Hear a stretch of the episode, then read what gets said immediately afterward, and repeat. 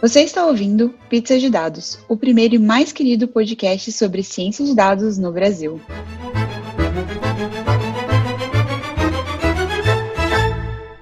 Olá, amantes do pizza. Oi, eu sou a Ana Cecília. Eu sou o João Carabeta. Oi, eu sou a Fernanda Escovina. Oi, eu sou a Jéssica.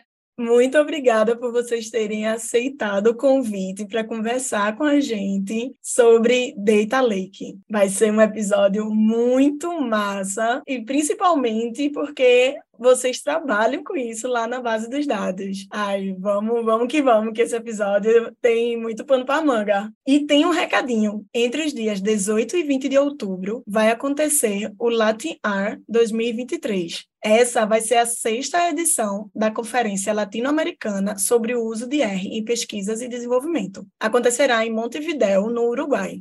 Fica de olho nas redes sociais da conferência e o link a gente vai deixar aqui na descrição desse episódio. Então, Fernando e João, por que vocês não se apresentam para os nossos ouvintes, né? Quem são vocês, o que vocês fazem, qual é a pizza favorita de cada um de vocês? Muito obrigado pelo convite, Zé Ziana. É um prazer estar aqui. Eu sou campineiro, mas moro no Rio de Janeiro, então basicamente sou carioca de coração. Hoje eu trabalho na Prefeitura do Rio de Janeiro como chefe executivo de dados lá, no qual também fazemos data lakes para a Prefeitura e fundador da Base dos Dados, que é essa ONG tão querida pelos pesquisadores brasileiros que a gente fez junto com a Fernanda e mais um monte de gente, e que também é um grande data lake, então acho que a gente vai ter bastante coisa para falar. A minha pizza preferida, no caso, é a pizza que meu pai faz. Ele é um ótimo pizzaiolo, está cada dia melhor. Então ele tem origens italianas, ele fica pirando na massa e aí ele tem que esquentar o forno até 550 graus. A pizza fica três minutos dentro do forno, ele tira com o equipamento que ele fez, etc. E os ingredientes, cada hora ele tem um novo e é sempre uma delícia. A lite, só de mussarela já é boa. Acho que o Fernando já até comeu, validar aí a delícia da pizza. Qual é o nome dele? Juan. Seu Juan, a gente aceita, viu? O convite para gravar um pizza de dados ao vivo com pizza no senhor.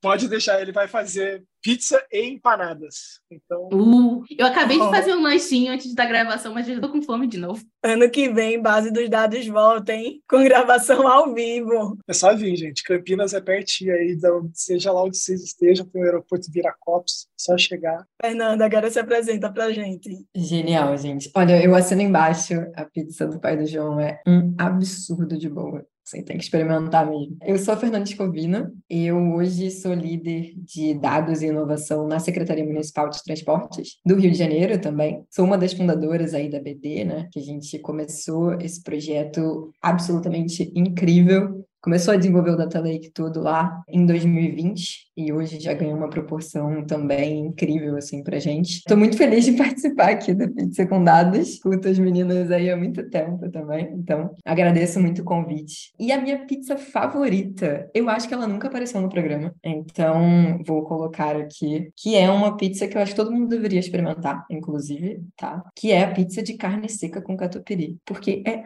absolutamente maravilhoso. Eu amo tudo com carne seca e farofa. Mas assim, carne seca e farofa na pizza ia ser uma coisa talvez um pouco de outro mundo. Então, só a carne seca com catupiry já fica maravilhoso. Tipo, de longe, minha pizza favorita, uma cebola em cima também. Maravilha. Recomendo a todos aí também. O pai do João podia fazer. Ah, isso, ele, isso vai se recusar a fazer. Do jeito que eu conheço. A tradição da pizza italiana. Ele tem princípios. Ele vai fazer, mas ele não vai chamar de pizza. Exatamente, exatamente. Mas eu recomendo muito, assim, pra galera. Cara, adorei. É uma pizza bem nordestina. Aqui, na maioria dos lugares que a gente vai, pizza com carne seca, pizza com charque ou com carne de sol, que é como a gente chama por aqui. Nossa, eu tenho que ir para experimentar. Ah, eu não falei, né? Eu sou do Rio, mas aqui você encontra em alguns lugares tem pizza com carne seca, assim, nossa. Vocês estão fazendo a minha vida muito difícil, porque morando aqui fora do Brasil, eu não tenho um acesso muito fácil a essas coisas. Eu vou ficar com vontade até eu voltar no Brasil para poder comer. Ai, que triste. Mas bora começar aqui, que tem a primeira pergunta para deixar todo mundo no mesmo lugar e saber para onde é que a gente está indo nesse episódio. O que é um data lake? Então, vamos lá. Um data lake, a melhor definição para ele talvez seja a própria tradução, né? A gente tem um lago de dados. Então, o que, que isso significa exatamente? Quando a gente está pensando em dados estruturados numa organização, geralmente eles estão dentro de sistemas, né? Então, os dados estão sempre relacionados a algum sistema que você vai ter um relatório, algum painel que vai ser um registrado, ou então algum sistema de cadastro, por exemplo. E aí os dados eles estão, eles são criados e são utilizados dentro desse sistema. E aí existe toda uma necessidade, né, qualquer organização de entender tanto o funcionamento, o que está acontecendo dentro da organização, quanto também do impacto e tudo que está sendo feito para fora. Né? E aí a ideia de um data lake ela surge um pouco desse lugar, né? Como é que você consegue construir insights cruzando dados com alguma facilidade ter um lugar único em que você vai conseguir acessar essas informações. Mas o data lake em si, ele é muito mais um conceito do que uma ferramenta, vamos colocar assim. Né? Você pode usar ele, pode ser desde o Google Drive da vida, mas o mesmo um storage, né? Que aí já entram em ferramentas mais específicas aí de infraestrutura de cloud e tal. Mas ele é mais esse conceito de você ter um lugar único centralizado onde todos os dados brutos estão. Então você vai capturar dados desses sistemas, vai fazer a ingestão desses dados num lugar centralizado e a partir dali você consegue fazer perguntas para esses seus dados. E, obviamente, isso é o sonho de princesa de todo mundo. E aí tem uma série de problemáticas de, ok, coloco todos os meus dados num lugar centralizado. O que, que eu faço com eles agora? Né? E aí tem os percalços de quem usa Data Lake como um todo. Acho que o João, se quiser complementar também, com à vontade. O Data Lake é, como ela disse, esse lagão de dados que depende da tecnologia e ele aceita tantos dados estruturados, que é o seu CSV bonitinho, quanto ou JSONs, quanto dados não estruturados. Podem ser, talvez até um JSON, dependendo de como ele venha, uma imagem, um vídeo, um áudio, absolutamente qualquer coisa que você queira colocar. E aí os grandes, acho que o seu Google Drive, o meu Google Drive, por exemplo, eu acho que ele não pode ser considerado um data lake, porque ele é altamente desorganizado. Eu não tenho pasta mais para nada, eu só salvo e uso a busca. Mas um bom data lake, que é um dos desafios que eu estava comentando, precisa ter alguma organização de metadados para você conseguir encontrar os dados, para você conseguir usar eles, para as pessoas conseguirem se localizar lá dentro. Senão ele vira um grande é, data dump, né? Um lixão de dados que você vai colocando as coisas lá, e aí ele não serve mais para nada. Ninguém vai mais achar nada do mesmo jeito que ninguém achava antes vai todo mundo continuar não achando. Então, eu acho que o maior problema, o maior desafio do Data Lake é seguir essa governança e ter bons metadados para você conseguir depois extrair as informações que você precisa de dentro daquele, daquele lagão de dados. E aí você pode conectar esse Data Lake com um monte de outras coisas, né? Não sei se a gente vai chegar a falar disso, mas aí você pode, a partir dos dados de lá, você pode conectar ele num Data Warehouse, grande banco de dados que tudo está lá dentro, pode rodar um modelo de inteligência artificial, porque seus dados de imagens vão estar todos organizado certinho, com timestamp bonitinho. E aí, enfim, você pode rodar o que você quiser, essencialmente. Você pode servir esses dados para o público numa API, depende muito do seu uso. Mas a grande vantagem é que você deixou uma burocracia de lado, era ficar perguntando para as pessoas onde que o dado estava. Quem trabalhou em grandes organizações e sabe, ou quem já tentou extrair dados do governo federal ou de qualquer governo, que você precisa falar com muitas pessoas, clicar em muitos links que vão te levar a muitos lugares. Você vai demorar muito tempo para chegar nesse dado, quando ele podia estar muito bem organizado por pessoas que gostam muito de organizar dados por algum motivo misterioso e simplesmente acessá-los. Eu acho que essas pessoas gostam de organizar dados para ajudar quem vai analisá-los. É. Esse é um ponto importante, que é para se ajudar. Sim, tipo, a gente sempre pensa, cara, esse problema vai acontecer de novo, sabe? Eu posso sistematizar esse negócio aqui. E ao mesmo tempo, tipo, a gente sabe que é um problema que ele acontece no micro e ele é gigantesco no macro. Ele começa de um incômodo pessoal nosso, assim, mas a gente sabe que atinge muita gente também. É, a BD veio desse, na real, era um problema que todo mundo tinha, nós todos tínhamos. Tipo, pô, eu, vou ter que tratar esses dados de novo. Pô, eu tenho certeza que alguém já fez isso já fez melhor do que eu. Vou ter que baixar esse negócio, tratar esse negócio para alguém fazer de novo depois. Aí a gente resolveu resolver esse problema de uma vez por todas. A gente uniu um time diverso, tinha o mesmo problema, obviamente, mas cada um tinha capacidades diferentes. A gente conseguiu montar a BD. Mas basicamente, o que a gente foi descobrindo é que a gente precisa de alguém que saiba comunicar as coisas, alguém que entenda de infraestrutura de cloud e alguém que seja absolutamente doente em criar metadados de dados. E essa pessoa é mais rara, mas é a mais importante. Talvez uma profissional da informação ajude. Exato. É tipo um, um bibliotecário, assim, um arquivista moderno. A Ceci tá puxando a sardinha para a formação dela, tá? Detalhe. eu sou bibliotecária originalmente. oh, mas peraí, que eu tenho uma pergunta, que vocês falaram muitas coisas. Um adendo aqui, minha mãe é bibliotecária na Unicamp, então eu sempre falava que ela organizava as informações, escondia e eu tentava tirar de fora do no Data Lake dá para guardar dados estruturados, não estruturados, imagem, blá, blá, blá, e aí a gente vai encontrar isso tudo com metadado, é. né? Usando metadado. Mas aí, às vezes, tem umas coisas Tipo, eu vou usar um dado, um tipo de dado X, né, nome de alguém, nome que ninguém nem usa nome para fazer quase nada. Mas a gente vai pesquisar nome de alguém. E aí tem nome da pessoa tanto dentro de uma planilha, de um arquivo tabular, quanto dentro de uma imagem. O Data Lake, eu só encontro a informação. Lá dentro não está pré-processando nada, só está organizando essas informações. Certo? Ou não? Ou é o um entendimento errado? depende do que você quer fazer com os dados. Né? Se você tiver assim, eu acho que eu vou usar esses dados para fazer busca de conteúdo que tem lá dentro, aí você vai provavelmente botar uma camada de aplicação nesse data lake que vai indexar todas essas informações para você fazer a busca. Ler uma série nas imagens, nos áudios, nos vídeos, nos documentos, etc. Mas se não for um uso de caso razoável, não tem por que você fazer isso, porque só acho que explicando é bom explicar a infraestrutura de um data lake, né? Basicamente, como a Fernanda disse, pode ser tanto um drive, ou seja, pode ser um, é um file system qualquer, pode ser o seu computador, o seu HD, mas normalmente quando a gente fala de data lake, a gente está falando de um storage na cloud, pode ser tanto o storage do Google Cloud, S3 do da AWS, assim sucessivamente. E aí, em cima dele, você coloca camadas de aplicação. Se você achar razoável que o uso de caso é fazer busca, então provavelmente você vai ter que indexar tudo isso e guardar em alguma base, o Redis da vida, algum, algum banco de dados que vai ter uma tabela de documento por frases que tem lá dentro, palavras que tem lá dentro. E aí você vai conseguir fazer essa busca.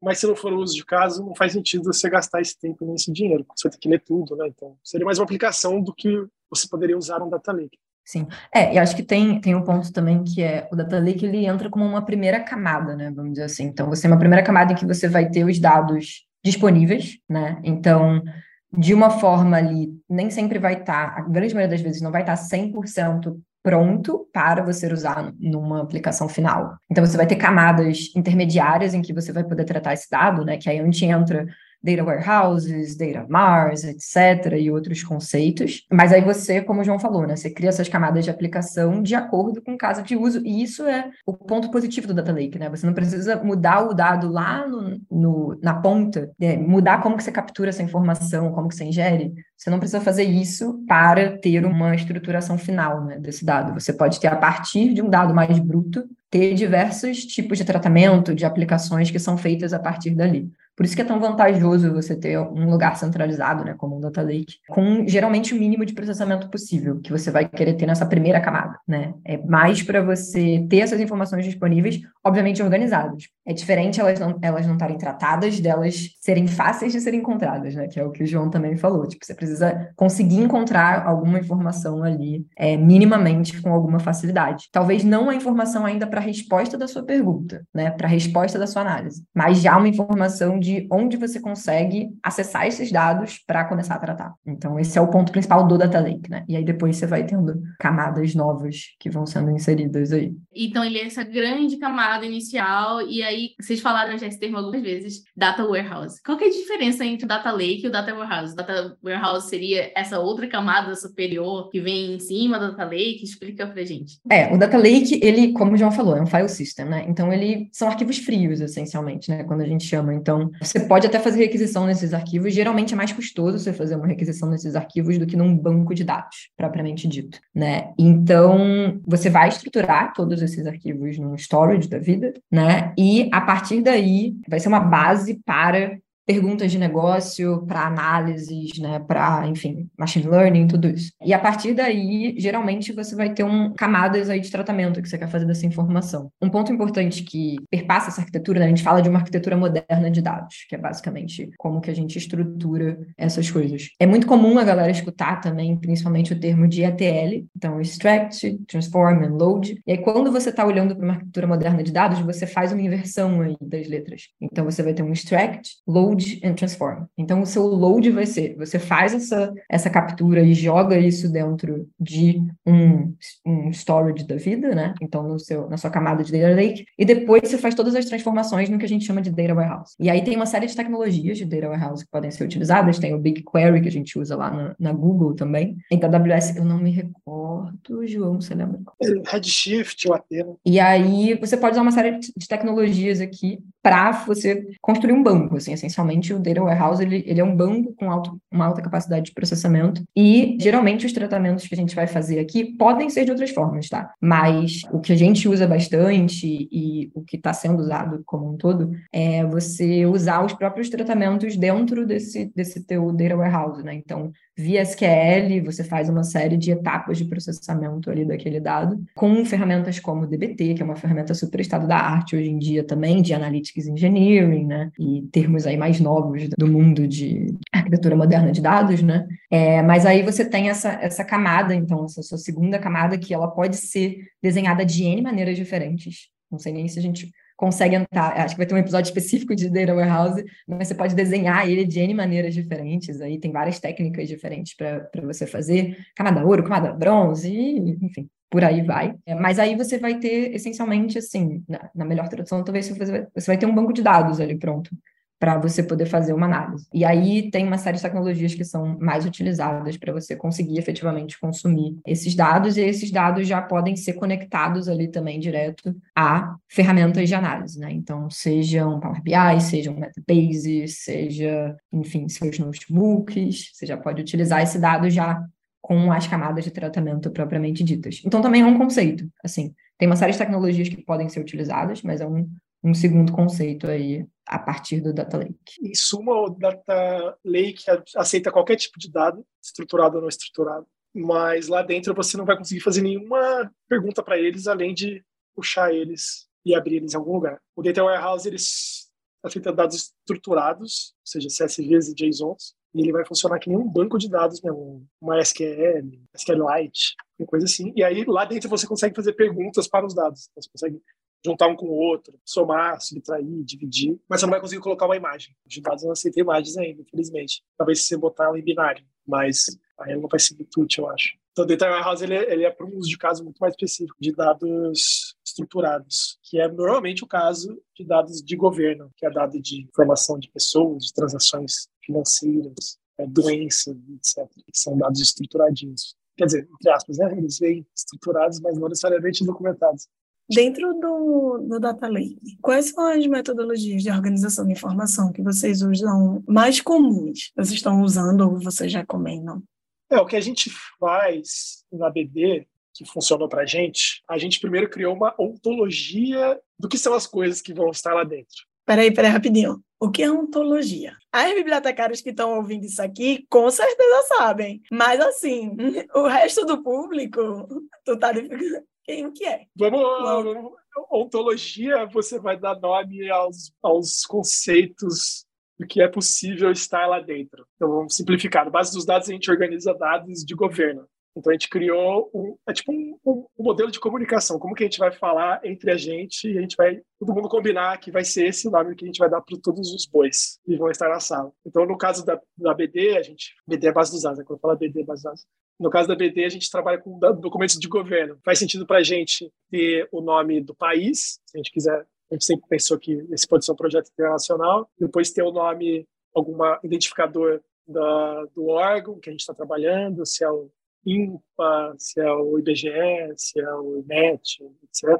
E depois o nome sobre o objeto que a gente está trabalhando. São alunos, pessoas, municípios e assim sucessivamente. Então, a gente cria uma estrutura e elas são hierárquicas. O país está acima do, do instituto, que está acima do objeto e assim sucessivamente. Então, primeiro você tem que entender o que, que vai estar lá dentro. E aí você cria um documento que fala assim, gente, tudo que vai estar aqui dentro vai ter que seguir esse padrãozinho de nomenclatura e de organização. Aí todo mundo combina junto, fala, tá bom, tá bom, vamos seguir esse padrãozinho. Aí você começa a colocar os dados lá dentro. E aí, para colocar os dados lá dentro, normalmente você tem numa cloud, eles chamam de buckets. Em português são baldes. É muito engraçado quando a gente, quando a gente traduz, é muito idiota o nome, né? Coloca em baldes diferentes os dados. Aí tem os, os dados do balde bruto, tem os baldes dos dados que podem se chamar assim de pode aí cada um chama do que quiser, mas pode ser tratados ou em staging, prontos para alguma coisa. Então e aí dentro do, de cada balde você organiza por pastinha. Então essa pastinha vai ter todos os dados de Brasil, do IBGE, do censo. E aí dentro da pastinha do censo você vai botar todos o domiciliar e aí lá dentro você vai botar todos os arquivos. Aí você vai organizando assim. Você pode até ter um validador não vai, vai impedir que a pessoa adicione qualquer coisa que não siga esse padrão. E aí no, no bruto você coloca arquivos tipo, joga qualquer coisa lá dentro, tipo, ah, estou trabalhando nisso, vamos jogar, capturou, jogou lá dentro. E no tratado, pré-tratamento, você já coloca alguma coisa que você considera pronta para a aplicação que você está planejando. Pode ser desde uma aplicação de busca, como você tinha sugerido, como pode ser para preparar para um data warehouse. Aí pode ter várias etapas, pode ter quantos, quantos desses baldes você quiser, quantos dos tratamentos você quiser. Pode ser um bruto, depois pode ser um staging, pode ser um tratado, pode ser um bronze, prata e ouro, aí cada um chama do que quiser. Mas o importante é você dar combinar com todo mundo que vai participar da brincadeira de fazer um data lake, quais são os nomes que todo, todo mundo vai usar, criar uma documentação clara e organizada de o que, que pode, o que, que não pode, quais são as penalidades que alguém vai sofrer se adicionar um dado que não vai estar tá dentro do padrão. Vou acrescentar algumas coisas, assim, acho que eu concordo bastante com o João, mas acho que até de algumas coisas mais básicas, talvez, da gente começar, é que um, uma coisa que é uma boa prática, assim, em geral, quando você está começando a construir um data lake, é ele ser também muito facilmente identificável a fonte de onde você está puxando a informação. Porque o que vai acontecer é, você vai ter geralmente uma fonte de dados em que você vai ingerir uma informação, da qual você vai ingerir uma informação, e você vai ter N aplicações para frente. Se você começa a dar o nome de uma aplicação no Data Lake, começa a ser problemático, porque e se mudar a aplicação depois? Ou se você depois vai ter três funções para esse dado. Então, é uma coisa tipo bem básica, assim, é você ter isso atrelado à sua fonte. Então, você organizar isso atrelado à sua fonte de dados, até para ser mais fácil você fazer um tracing, né, um, um, rastreamento depois, se acontecer algum erro de ingestão, qualquer coisa assim, e está sempre atrelado a uma, a uma fonte de, de informação única. Então, começa desse lugar. A segunda coisa que o João falou também, que eu acho que é super importante, é você ter uma forma de organizar minimamente esses dados lá dentro. Então, uma coisa que a gente faz, né, que ele explicou aí é essa lógica de organizar os dados em pastinhas, né, ou partes, né, particionamentos que a gente chama ali. Então a gente vai definir qual que é esse particionamento para eu conseguir acessar essa informação. Então, se eu tenho uma informação que é uma série histórica, data talvez seja um bom candidato para ser uma partição. Se eu quero acessar uma informação específica de uma data, é, eu já consigo chegar direto nessa data, no primeiro lugar. A partição ela facilita a organização dos dados e o processamento, né, como um todo. Você só precisa acessar determinado lugar. E partição é só um jeito de particionar, é só uma pastinha mais, né? Não é nada muito complicado. É, é literalmente um jeito de você organizar uma pasta. Tipo assim, né, nesse nível é um jeito de organizar uma pasta. É bem simples desse jeito. Tipo, é um nome bonito para organizar numa pasta, tá? E aí existem técnicas para isso também, né? Tipo, particionamento lá, raiva, essas coisas todas. A gente pode deixar algumas referências. Mas esses dois primeiros pontos, então, ter a tua fonte de dados muito, muito clara ali, né? Quando você está criando o data lake, tá sempre atrelado a uma fonte de dados específica, é, ter o dado particionado de alguma forma, porque quanto mais dado você vai ingerindo de uma fonte, maior o volume né, daquela informação. Então fica mais difícil de encontrar alguma coisa. E isso que o João falou da questão de ontologia, né? E a ontologia no sentido de que a gente define não só nomes de coisas, mas entidades que a gente está trabalhando de alguma forma, né? Então é importante você entender quais são as entidades aí do teu negócio. Então, ah, em transportes a gente tem uma série de entidades que são veículos, são viagens, você tem empresas, empresas. Então, como que essas entidades se relacionam, né? E aí como é que elas se traduzem ali nos dados também, nessa relação dos dados. E aí é importante ter uma nomenclatura, né, que esteja alinhada com todo mundo. Isso foi uma, uma boa fase da BD, a gente alinhar essa nomenclatura geral para todos, para a gente não perder, principalmente essas informações de metadados também que o João está falando. Então, é, é, a forma como a gente encontra as informações né, nesse data lake. E essa é toda a parte da ontologia, né? E aí, onde que entra a metodologia da organização que se baseia no processo ontológico? É você aplicar essa ontologia. Você tem alguém mal o suficiente que não deixa ninguém mais fazer outra coisa além de, do que foi combinado. Tem, tem uma parte que é um bom senso entre todo, todas as pessoas, né? Tem um ponto principal. Todo mundo precisa ter bom senso das é. regras. É. Isso é bem importante. Na BD a gente tem processos automáticos que só rodam se as, os dados estiverem organizados de um jeito correto no data lake. Então, se a pessoa organizou os dados de outro jeito, as actions que a gente tem para de esteira, né, contínua, elas simplesmente vão quebrar. Você não vai conseguir subir seu dado, vai ficar frustrado. É porque, como foi combinado, os programadores que fizeram, os DevOps, etc., que fizeram as, as, as esteiras contínuas, esperavam, tinha uma expectativa de uma organização. E se você não está nessa expectativa, as coisas simplesmente quebram. Então, é um bom jeito de reforçar essa prática. Mas no final, assim, nada mais, nada menos do que todo mundo está jogando o mesmo jogo. Assim.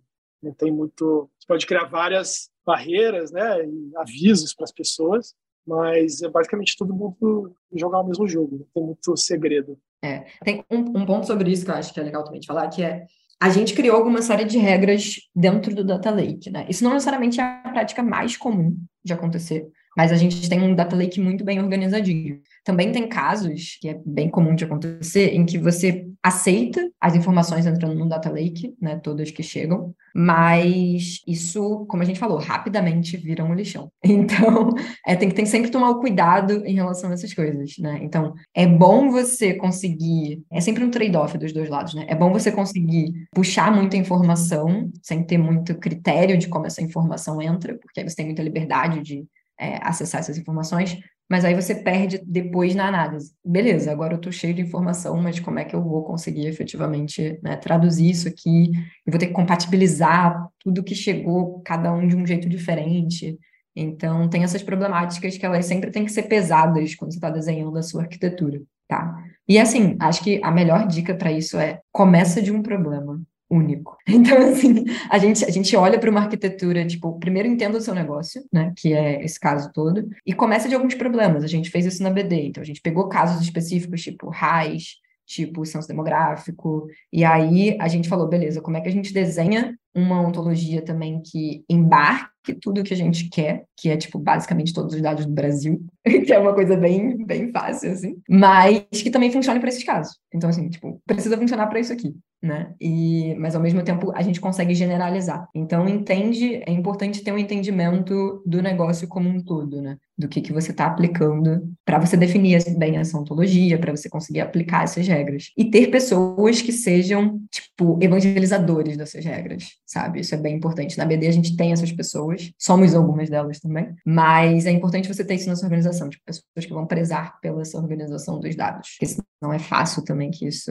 saia de controle rapidamente. Eu acho que também um ponto importante para levantar para as pessoas que estão ouvindo aqui, isso não só acontece na base dos dados como uma empresa. Isso acontece em todas as empresas que têm práticas de usar data lake para armazenar os seus dados e receber. E aí um exemplo que eu posso dar é, por exemplo, quando eu trabalhava no iFood, o iFood tem um data lake onde ele coloca todas as informações de pedidos de restaurantes e tudo mais. E tinha, por exemplo, esses baldes das divisões é, dos dados por base considerando datas de quando aqueles dados foram criados. Imagina uma empresa como a iFood que recebe muitas requisições de compra e venda de produtos, né? Então, assim, esse tipo de coisa é uma coisa muito comum em empresas que armazenam grande quantidade de dados, porque você precisa ter uma organização mínima das informações ali contidas, que são a alma do negócio, né? Exato. E acho que tem uma camada que a gente está falando de metadados, ontologia, etc., e tem uma camada quando explicamos o que era o Data Lake que foi meio que omitida, mas é muito importante. A gente está falando de organização desde o começo, mas tem esse storage, file system, mas também tem que ter alguma, alguma aplicação que vai servir para você buscar essas informações. Então pode ser desde ah, eu vou escrever os nomes das minhas pastas de uma maneira tão intuitiva, vai ser muito simples buscar. Que é meio que a gente também tentou com a base dos dados, que a gente conseguisse buscar pelo nome das pastas. Porque no final o nome da pasta pode ser uma hash, né? Um número grande que significa alguma coisa. Pode ser também um, um banco de dados que vai ter uma busca. O seu computador, de alguma maneira, é um data lake desorganizado. Né? O meu é um data lake desorganizado porque eu não organizo nada no computador. Então, mas eu, eu uso a busca. Então, ele, ele tem um sistema de busca. Na base dos dados, a gente tem um site que tem uma busca embutida que lê esses metadados, etc. E armazena esses metadados que alguém algum dia escreveu, né? ou foram extraídos automaticamente com inteligência artificial. Algumas clouds já têm esses sistemas nativos. O Google Cloud mesmo tem, é o que a gente usa mais, tem um sistema de busca de objetos de dados. Então, ele faz busca tanto no Data Lake, quanto no Data Warehouse, quanto em outros objetos. Eu tenho certeza, a AWS também tem um, um serviço de Data Lake que deve ser mais ou menos um, um agregador de metadados, e aí você pode editar os metadados lá. Então, além desse file system, é importante ter esse esse buscador, porque se o negócio for crescer o suficiente, você vai precisar de algum, algum jeito de buscar esses metadados e dados. E é jeito, um lugar que você coloca os metadados, que não vai ser no dado. É importante que esse, esse objeto exista e ele dá muito trabalho para manter. Lá na BD a gente foi fazer a migração dele, estamos migrando há muito tempo.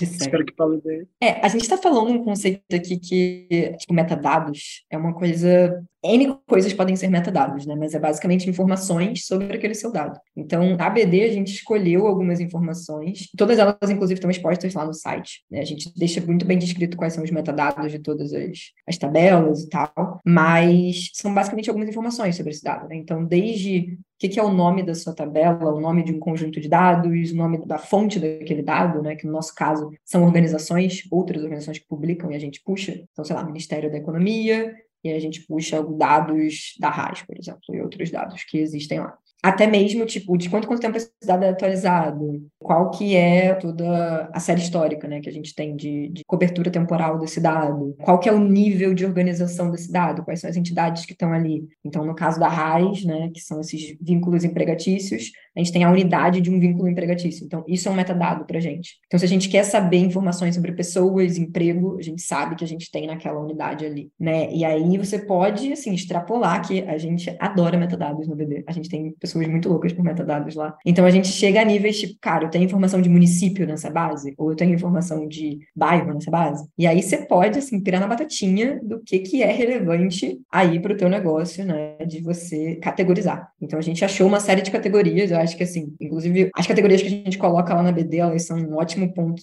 de partida aí para galera que quiser realmente entrar no mundo de metadados. Porque tem um mundo e assim, dá um trabalho. Perigoso, jovens. É perigoso dá uma trabalheira manter aquilo atualizado também, né? Porque tem esse custo, né? De você ter a atualização daqueles metadados. Mas que são muito úteis para você navegar a informação. Então, o que o João falou também está super correto aí. De que é, é importante você pensar nessa camada. Porque se você só começa a juntar dados sem pensar como que você vai acessar essa informação, também é fácil você se perder nesse meio do caminho. Não tem como chegar na informação sem os metadados. Exatamente. É um bom exercício é ver se esse episódio vai estar no, no Spotify. Certamente você vai estar vendo os metadados dele para conseguir chegar nele. Então você vai ter é, o número do episódio, o título do episódio, como ele foi gravado, o tempo dele de duração. E aí você pode pirar, se você for um metadado maníaco ou um bibliotecário, e falar ah, quantas vezes o João falou, quantas vezes a Fernanda falou, qual foi o decibel mais alto. Qual foi a palavra mais falada no episódio? Agora você, agora você colocou esse. E aí tudo isso pode virar um metadado. A própria análise dos dados pode virar um metadado. Uhum. E aí, aí a, a sua cabeça é o limite, o é o limite. Se você representa uma empresa e tem interesse em patrocinar o Pizza de Dados, temos um cardápio com opções muito massa. Manda e-mail para pizzadedados@gmail.com e te enviamos todos os detalhes. A título de curiosidade, algum tempo atrás eu comecei a fazer um script para scrapear todas as informações dos episódios, apesar de a gente ter todas as informações dos episódios, por exemplo, os links dos conteúdos falados em cada episódio, porque eu queria montar esta base de informações e fazer análise do tipo, ah, quantas vezes a gente comentou sobre tal assunto, para poder encontrar, por exemplo, é, lacunas de conhecimento que a gente não mencionou tanto, para poder encontrar ideias para novos episódios. Acabou que não tive tempo de fazer muito mais, além de começar, até porque a gente também não facilitou o nosso lado. E o o episódio em si, a descrição, onde aparece lá no site com os dados, não é bem estruturado. E como as pessoas que fizeram já scrap de dados podem saber, é, é, difícil você coletar dados no HTML e fazer todo esse negócio, porque o HTML varia. Então, tipo assim, a título de curiosidade, é, fica aí, se alguém quiser fazer, fica um projeto ótimo de final de semana para você estudar metadados e coleção de informação. Criar fica um data que o GPT, o GPT facilita muito essa vida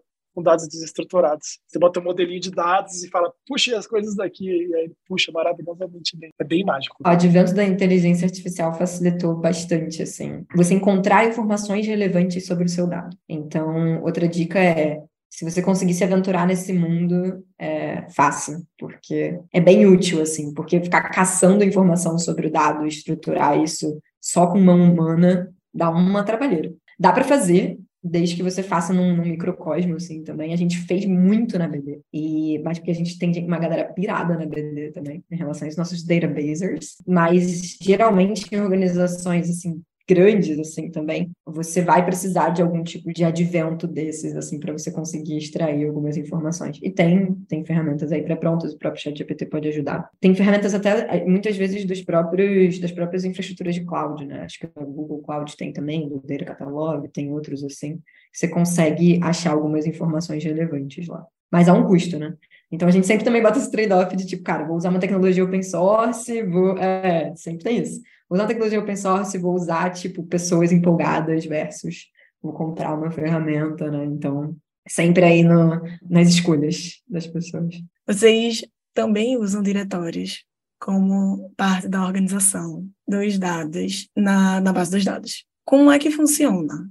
O, primeiro, o que são diretórios? O que é que vocês estão chamando de diretórios e como é que funciona isso? Cara, essa é uma pergunta maravilhosa. Então, diretórios. Os diretórios, eles têm nomes diferentes em lugares diferentes, tá? Mas é uma ideia de a gente tentar sistematizar a informação e reduzir o nível de, de duplicações que a gente possa ter de alguma informação ou mesmo erros, tá? De informação em bases diferentes. Foi uma escolha de arquitetura que a gente fez também. É uma escolha de arquitetura que muitas, muitas pessoas utilizam, né, com dados mestres, que uma galera usa mais no termo de governança de dados. E, enfim, tem outros lugares também que usa tabela de dimensões e tal, versus tabelas de fatos. A ideia do conceito, essencialmente, é a gente tem, como a própria a Ana também já tinha falado mais cedo, a gente tem algumas informações que não são informações muito fáceis de você ficar buscando entre lugares, tipo o nome de uma pessoa, e podem estar escritas de N maneiras diferentes em lugares diferentes. Então a gente tem um exemplo muito claro ali, no, que foi um dos primeiros exemplos dos diretórios, que era código de município. Então, município é uma entidade que você vai achar em muitas bases públicas, assim. Só que tem bases em que o código do município vai ser o código da Receita Federal, tem bases que vai ser o código do IBGE, tem bases que vai ter só o nome do município, e aí é o caos para você ficar dando match de nome de município entre tabelas diferentes, de organizações diferentes. A gente enxergou esse problema lá no início e falou: beleza, isso é uma coisa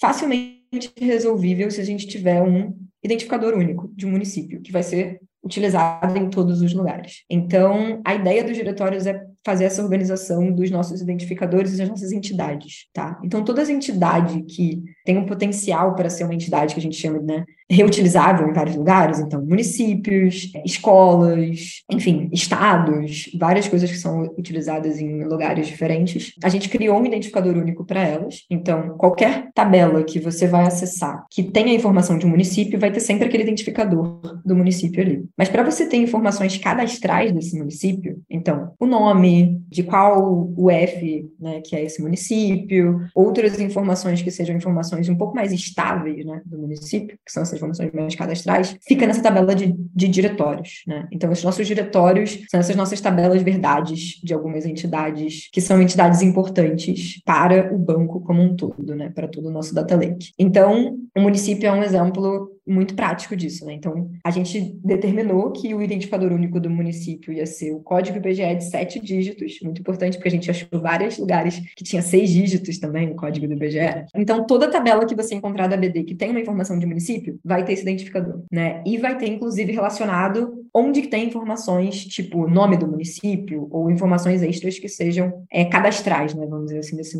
município, que vai ser nessa tabela de diretórios do município. Então, você vai ter lá, nesse conjunto que a gente chama de diretórios, vai ter uma tabela município e vai ter esse é o identificador do município, esse é o nome, isso é isso, isso é aquilo. A mesma coisa para a escola, a mesma mesma coisa para estados, se não me engano, estabelecimentos de saúde, acho que a gente também já colocou lá. Coisas também tipo código de, de ocupação, que é também um mundo de coisas, tem vários grupos diferentes de atividades econômicas e tal. Então, para a gente não ter que ficar atualizando todas as tabelas em todos os lugares quando muda alguma coisa, a gente muda só nesse, nesse lugar centralizado e automaticamente você tem a informação atualizada de onde você quiser buscar essas informações, basicamente, tá? É, quem está acostumado com um banco de dados relacional, é basicamente a arquitetura padrão, né? Todas as informações de uma pessoa, você vai ter uma tabela, você vai ter o ID da pessoa, e depois todas as informações relacionadas com a pessoa, você só carrega o ID e relaciona esse ID. E aí qualquer informação que mudar da pessoa, você muda em um lugar só, não precisa ficar mudando em 550 lugares. É a normalização dos dados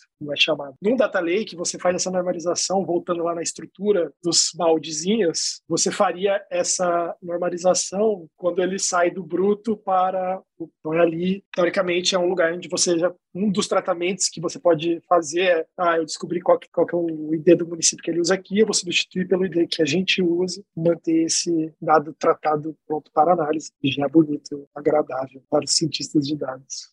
Então, uma coisa que a gente tem falado bastante é que rola uma certa centralização dos dados na forma onde se armazena, por causa do data lake em si, e também na forma como a gente trata algumas informações dentro dessa estrutura toda que é utilizada, correto? Exatamente. E aí, como o João falou, a gente adota boas práticas de outras arquiteturas, assim como um todo. Então, banco de dados relacional, isso aí é, já é praxe né, de, de construção, mas dentro de uma arquitetura é, mais flexível hoje para você conseguir mexer também nas informações. É, eu acho que é importante ter em mente quando você está montando data lake, você não está montando um banco de dados para uma aplicação normal, né? Então você não quer normalizar todos os seus dados. Você prefere ter eles em painel abertos, com todas as informações possíveis na mesma tabela, do que ter várias tabelinhas relacionais com IDs, porque as... você quer fazer análise de dados normalmente e não fazer aplicações de serviço, né? Então, quando você for fazer esses dados mestres, esses diretórios, tem que ser muito parcimonioso. Você não vai querer fazer para tudo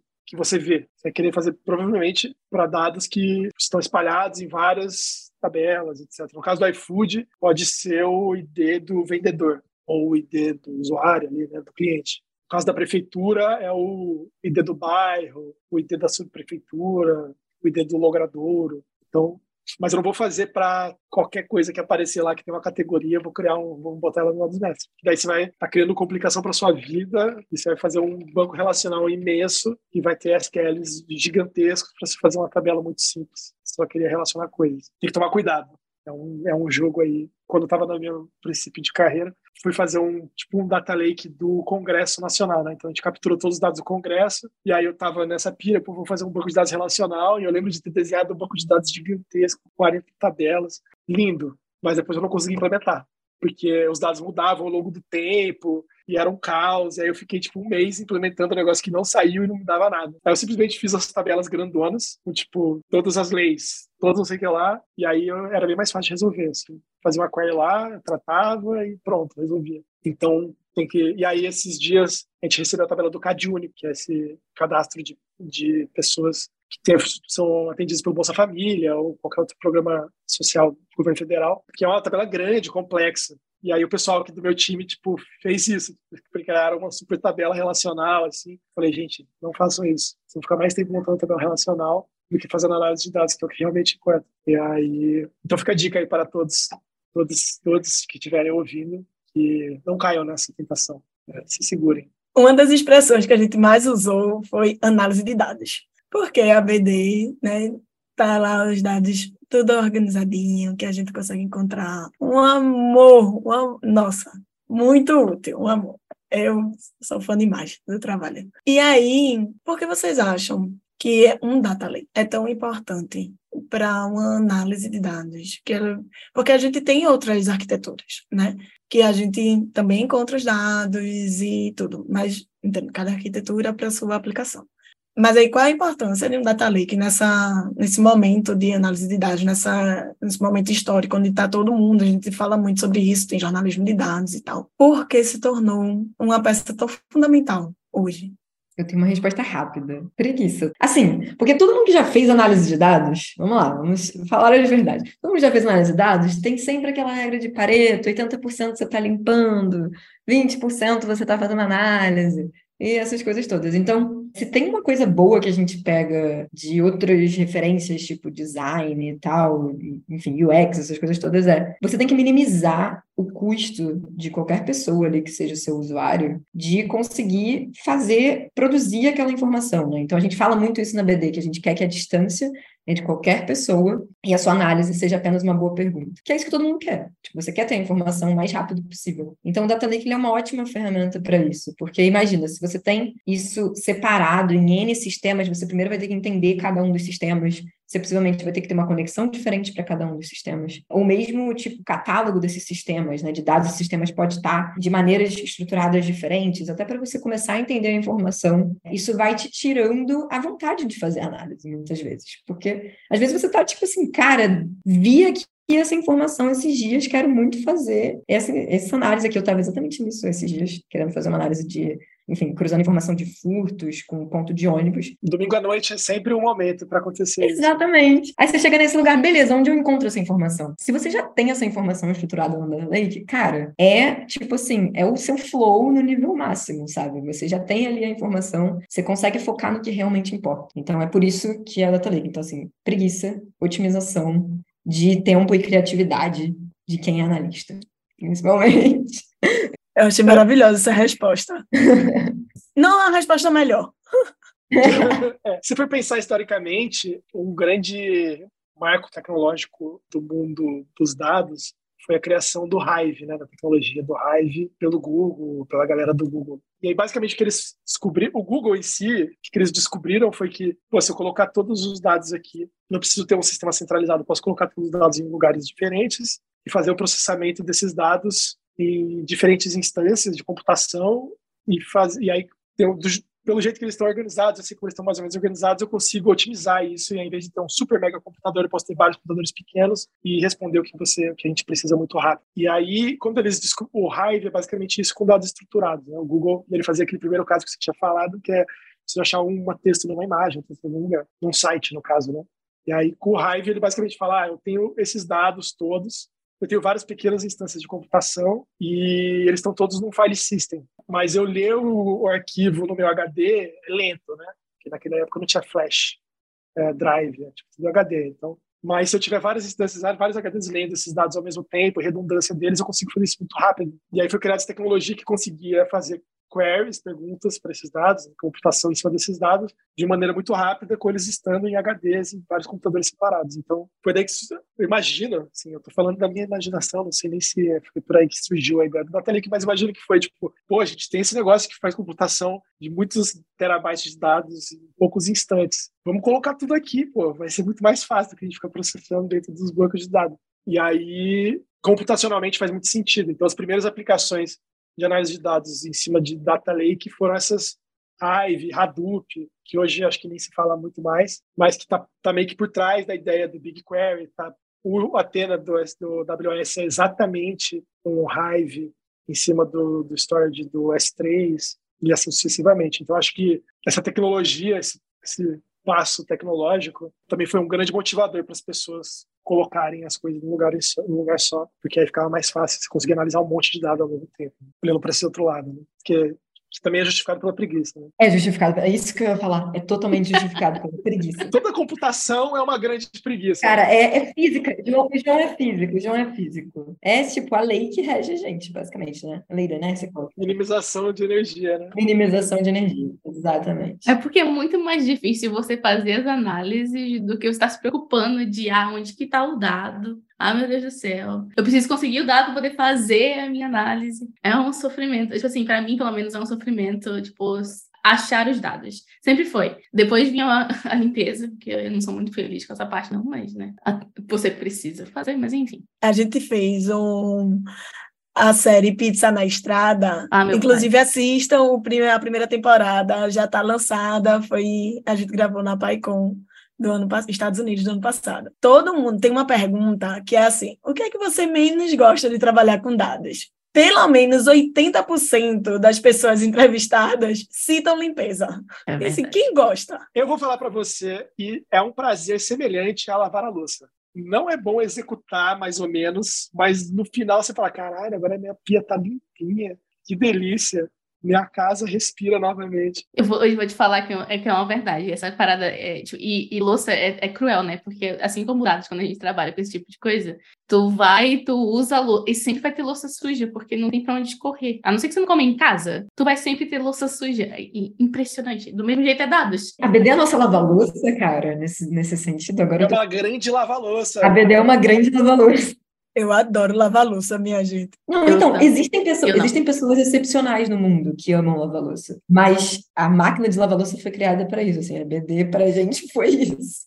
Que é isso, todo mundo tem que, todo mundo várias vezes inclusive faz o mesmo tratamento. Isso que a gente percebeu entre a gente e entre muitos lugares, que é um tratamento às vezes que é o mínimo ali de informação que você precisa. A quantidade de vezes que as pessoas perdem tempo fazendo exatamente o mesmo tratamento. A gente falou, cara, a gente está economizando um tempo aqui, tipo, de ouro, assim, para muita gente. Então, fez muito sentido, assim, construir essas coisas também. Um comentário e uma pergunta. Eu defendo muito dois eletrodomésticos, que é lavar louça e robô aspirador. Para mim, que sou uma pessoa alérgica, tipo, salvou minha vida. Esse é o comentário no mesmo tópico, que é uma coisa que sempre tem que fazer, né? Mas enfim. E aí a pergunta que eu tenho tem que limpar a casa, cara. Não, mas lavar louça é um processo terapêutico. Eu acordo, vou, a primeira coisa que eu faço é chegar na minha pia, porque eu não lavo louça antes de dormir. Tá? Se eu tô naquele processo de sono, eu vou dormir. Aí eu acordo, primeira coisa é ir lá na pia e ó. Você tem todo o direito de estar errada, Ana Cecília. Ouvindo o podcast. É maravilhoso. E aí tem essa, esse prazer que o João falou no final, assim, ó tudo limpo, vai começar o dia. É isso mesmo. Mas a diferença de dados e louça é que se você lava uma vez bem feito e disponibiliza, ele é eternamente lavado. Exatamente. É, a louça não. Louça não. Você vai ter que usar de novo o dado, né, a louça ali para para comer, né? Enfim. E agora minha pergunta, né? A gente falou bastante de data lakes e de uso data lakes e análises e como a, a BD é maravilhosa e ajuda a vida das pessoas usando os dados. Concordo plenamente, 100% assim embaixo.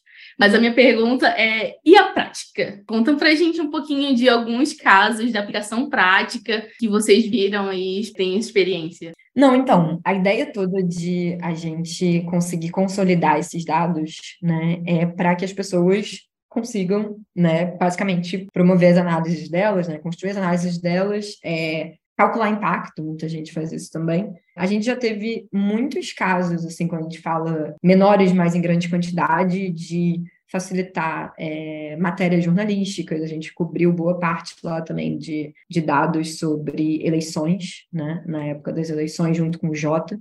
Foi uma parceria super bacana, então a gente colocou vários recortes de gênero, de raça, de N coisas em relação à distribuição de orçamento, né, do financiamento das eleições. Mas, então, a gente tem o caso da Fundação Lehman, que foi um, um super case, assim, ainda é um super case nosso, em que a gente presta uma consultoria de dados, né, junto com eles. Então, a gente tem esse lado de serviços, né, de dados. Hoje, inclusive, a gente já expandiu isso, então, a gente tem o, o BD Pro, que é um produto mesmo da BD, então, para quem precisa de dados de alta frequência, então, dados, por exemplo, de mercado financeiro, a gente já subiu alguns lá, e já estão disponíveis, inclusive, lá no, no, no site da BD, mas que estão disponíveis exclusivos para assinatura. Então, são dados que são mais curados, assim, tem uma frequência muito alta para a gente fazer manutenção também dessas informações. Então, existe um mundo de dados que é esse, né? E também um outro mundo que é gerar inteligência diretamente em cima desses dados, né? E aí, o caso da, da Lemon foi um ótimo caso com a gente. A gente começou esse projeto com eles lá 2021, se eu não me engano, para também começar a estruturar junto com eles uma área de dados. É, então, a Lehman, ela faz um trabalho incrível, assim, no Brasil todo, né, de apoio a toda a parte de, de educação pública, né, brasileira também. E aí, uma dificuldade que eles tinham lá era de ter esses dados bem estruturados para desenho de planejamento estratégico, para entender onde que estão as melhores gestões educacionais no Brasil, por exemplo, né? E fazer essas análises rápidas para eles conseguirem ter ações mais efetivas, né, em todo o território brasileiro. Então, o que a gente fez junto com eles foi toda essa parte de, beleza, a gente já tem aqui na BD muitos desses dados estruturados, então, que são base para eles, censo escolar, SAEB, é, vários indicadores educacionais, como é que a gente facilita para gerar inteligência, né, de forma rotineira para eles. Então, ter esses indicadores já construídos, ter painéis já prontos, né? Análises que sejam sempre atualizadas lá para a equipe deles. E a gente tem essa parceria aí, então, já há alguns anos aí com a Lema, acho que é um ano e pouquinho, em que a gente conseguiu, junto com eles, estabelecer esses indicadores principais para eles conseguirem fazer essas ações de forma mais, mais efetiva dentro de estados e municípios aí no Brasil. Então, esse é um caso que a gente ama, assim, a Alemanha é super parceira nossa até agora também. E a gente troca muito lá também, junto à nossa equipe de dados, como é que eles começaram a estruturar lá também. A gente ainda é, presta toda essa, essa consultoria lá junto com eles de manutenção. E muito importante que é, todos os dados né, dessa parceria, eles estão abertos também. Então, os dados base né, do que a gente subiu junto com a Lema e, e consolidou lá para eles, eles são abertos, e aí o que a gente constrói de inteligência com eles é exclusivo da fundação. Mas o dado em si, né, os dados de onde a gente busca essas informações são todos abertos também para as pessoas poderem acessar. Eu acho que, continuando, centenas eu não sei, mas tem muitas pesquisas que já foram feitas com dados da BD, TCCs, projetos, mestrados, papers, doutorados, cada vez mais, espero eu. É, às vezes a gente vai no GitHub e coloca lá a base dos dados, importe base dos dados para ver quem que usou. Tem vários usos de caso. Faz um tempo já que a gente não faz isso, podia repetir para ver como que tá, mas tinha um uso da, da ENAP, que é a escola de governo do, do governo federal, que estava fazendo tipo vários indicadores do, do Brasil e estava usando só a base da BD para montar esses indicadores em um relatório. Tenho só um adendo rápido que vocês não sabem quão difícil que é fazer tipo SEO, essas coisas, e, e clipping, né, basicamente é, com o termo base dos dados.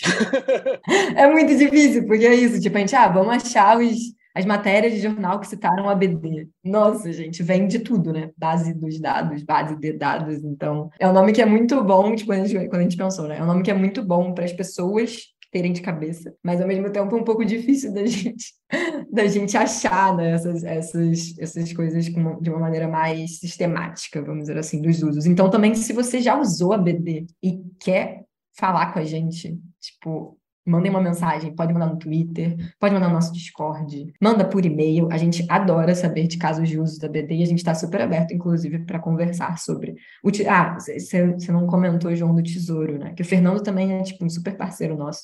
Fernando Barbalho, do Tesouro Nacional. Então, a gente também organizou uma série de dados lá da, da Ciconf, né, que é de finanças dos municípios, e o próprio Barbalho, tipo, fez, com base nas, nos dados da BD, fez um, um pacote R para poder fazer também, estruturar análises pré-prontas desses dados da Ciconf, ele ajudou a gente a subir.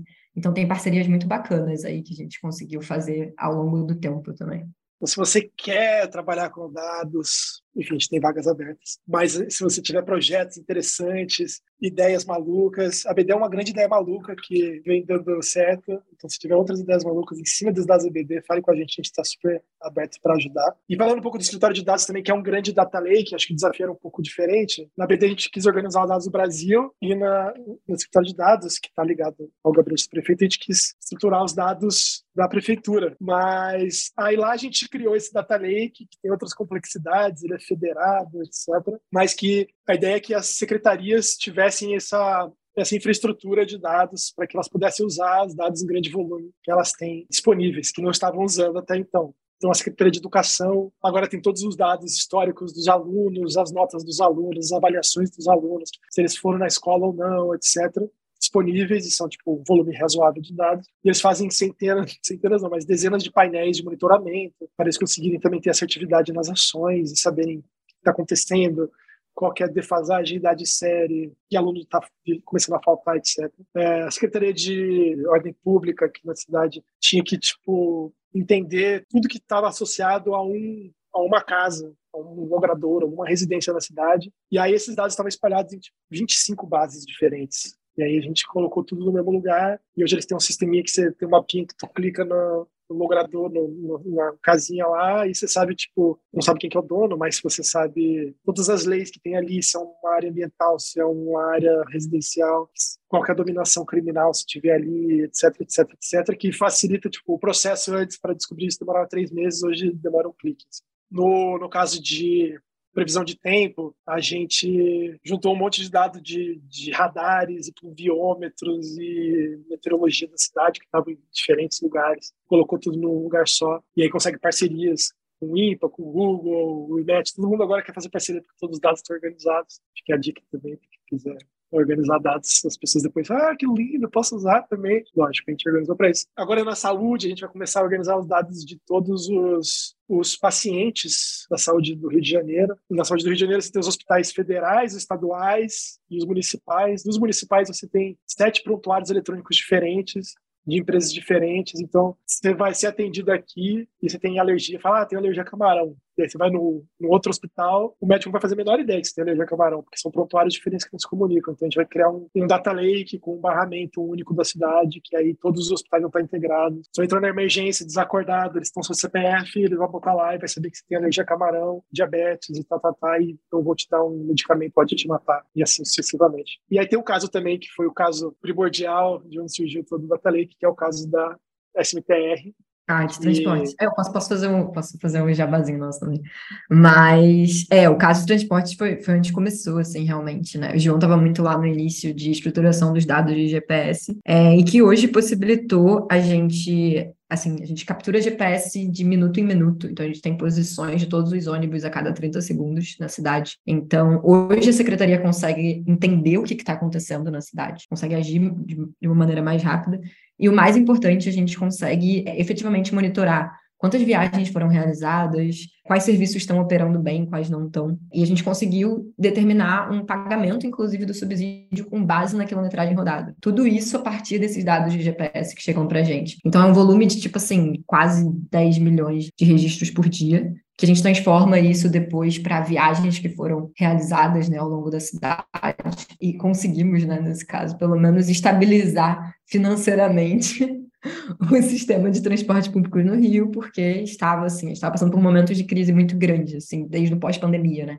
Que a demanda caiu horrores, e aí você também tem um aumento da demanda que surgiu, né, com, com o modelo que antes muita gente estava remoto, voltou híbrido e presencial, e também teve é, uma maior movimentação das ruas mas sem a capacidade do sistema de efetivamente conseguir não superlotar, né? Esses ônibus e, enfim, todos os modais que a gente tem aqui hoje em dia na cidade, né? Então, tudo isso a gente conseguiu fazer, dado que a gente consegue fiscalizar. E a gente consegue fiscalizar porque a gente tem dados de alta frequência, um volume muito grande de dados aqui na, no município morando num data lake único da cidade inteira, que a gente pode pegar dados de saúde, educação, juntar um com o outro. Isso, isso é o mais importante, é. E a gente consegue juntar isso com uma facilidade muito... Que, assim, é, é uma coisa que não, não daria para fazer de N outras maneiras, basicamente. Bem revolucionário, assim, do ponto de vista de setor público. Estamos com vagas abertas também, quem quiser vir. Muito, muito massa. Trabalhar com a gente. A gente gosta, assim, todo mundo gosta pouco do que faz aqui, né? Tipo, claramente. É ótimo conversar com pessoas assim. Empolga, dá uma inspiração. Total, gente vaga na BD, tem vaga no escritório, assim, é, tem muita oportunidade também para quem quiser contribuir aí com a gente.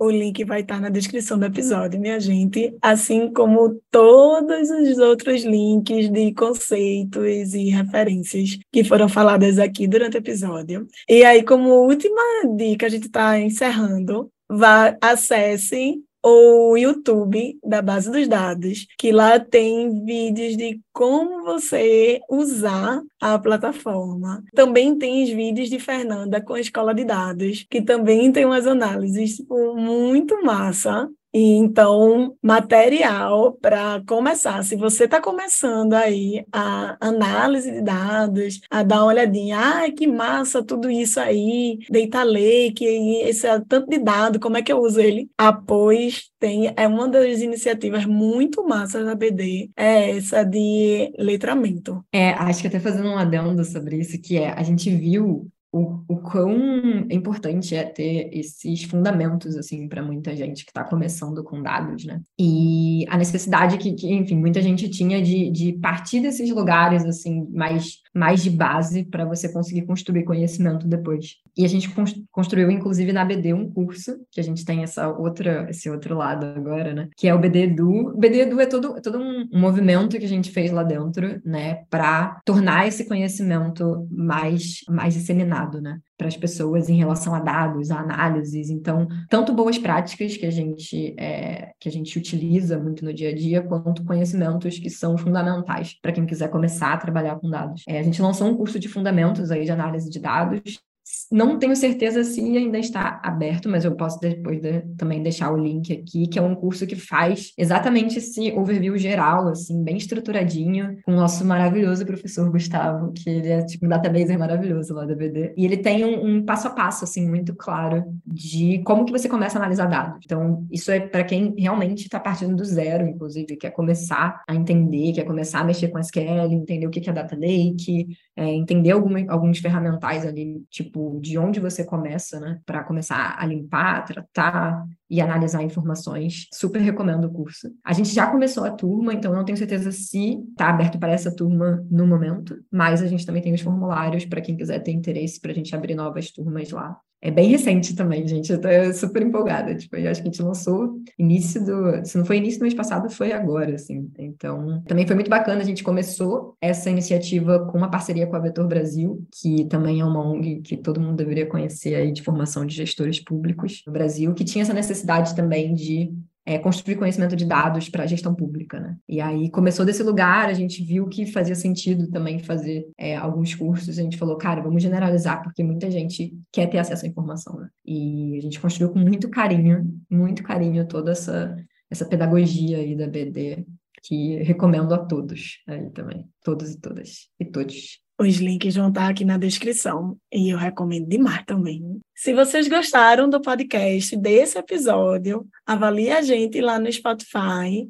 com cinco estrelas, no Apple Music, nos segue nas redes sociais e no YouTube, porque esse episódio também vai estar disponível no YouTube o áudio. Curte e compartilha os nossos posts usando a hashtag Pizza de Dados Podcast e assim faz com que esse conteúdo sobre ciência de dados chegue a mais gente e muito obrigada, minha gente, por ter aceitado o convite. Vocês, Fernanda, João. Obrigada a vocês, ouvintes, por estarem aqui ouvindo a gente. E essa conversa que foi super gostosa vai ser um dos nossos maiores episódios, porque a gente falou sobre tanta coisa, tanta coisa, e vai ser difícil deixar ele curtinho. Mas muito obrigada. E lembrem que todos os links citados vão estar aqui na descrição do episódio. Tchau! Tchau! Ah, muita pizza para todo mundo.